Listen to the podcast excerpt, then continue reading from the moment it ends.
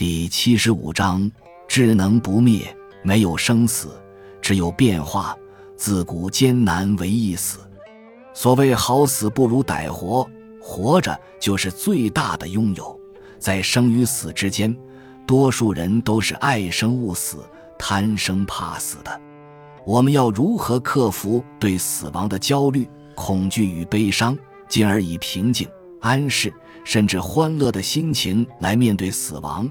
除了前几章所提到的一些方法外，庄子也劝我们以更宽广的视野来看待生与死。生是死的延续，死是生的开始。谁知道其中的规律？人的出生乃是气的聚合，气的聚合变成生命。消散便是死亡。如果死生是相主的，我又要忧患什么呢？所以，万物是一体的。世人把认为美好的东西看作神奇，把讨厌的东西视为臭腐。但臭腐的可以转化为神奇，而神奇的也可以再转化为臭腐。一般人认为生与死是对立的，所以生就是神奇的，让人爱恋的。而死则是臭腐的，让人讨厌的。但如果把生与死视为只是天下一切的聚与散所形成的不同状态，就像昼与夜的延续变化般，有聚就有散，能散方能聚；有生就有死，有死方有生。那生死不只是一体的，甚至可以说没有生死，只有变化。生命是借着不同的原质。聚合而成一个形体，遗忘里面的肝胆，外面的耳目，让生命随着自然而循环变化，不纠结他们的奋际，安闲无息的神游于尘世之外，逍遥自在于自然的境界。在庄子眼中，万物的生或死，不过是组成它们的分子和原子的重新排列而已。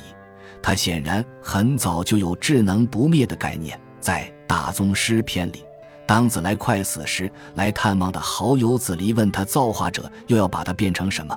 是鼠肝还是虫臂？正是这个意思。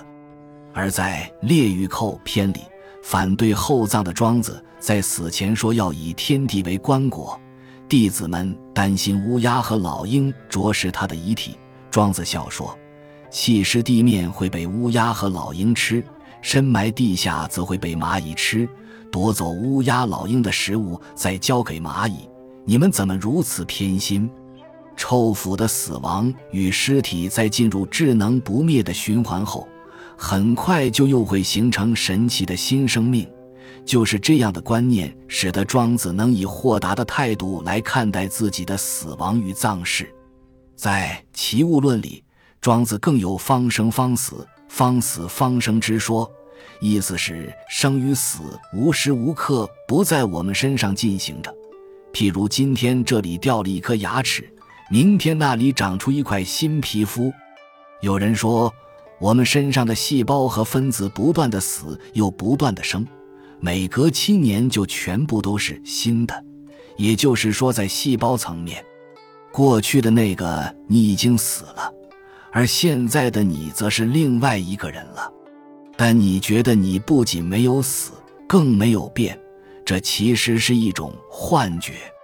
如果能把自己的身心当作各种生与死不断流转的一个场域，那么传统定义里那个最后的死亡，也不过是整个变化流转过程里的一个点。这样就较能看破生死，而不再那么爱生勿死、贪生怕死。在放宽视野后。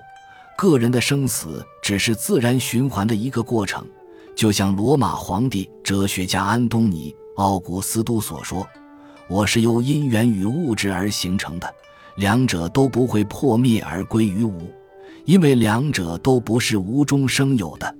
所以我的每一部分将会经过变化而成为宇宙的某一部分，然后再变成另一部分，以此类推，以至于无穷。”在这个无穷的循环中，没有生死，只有变化。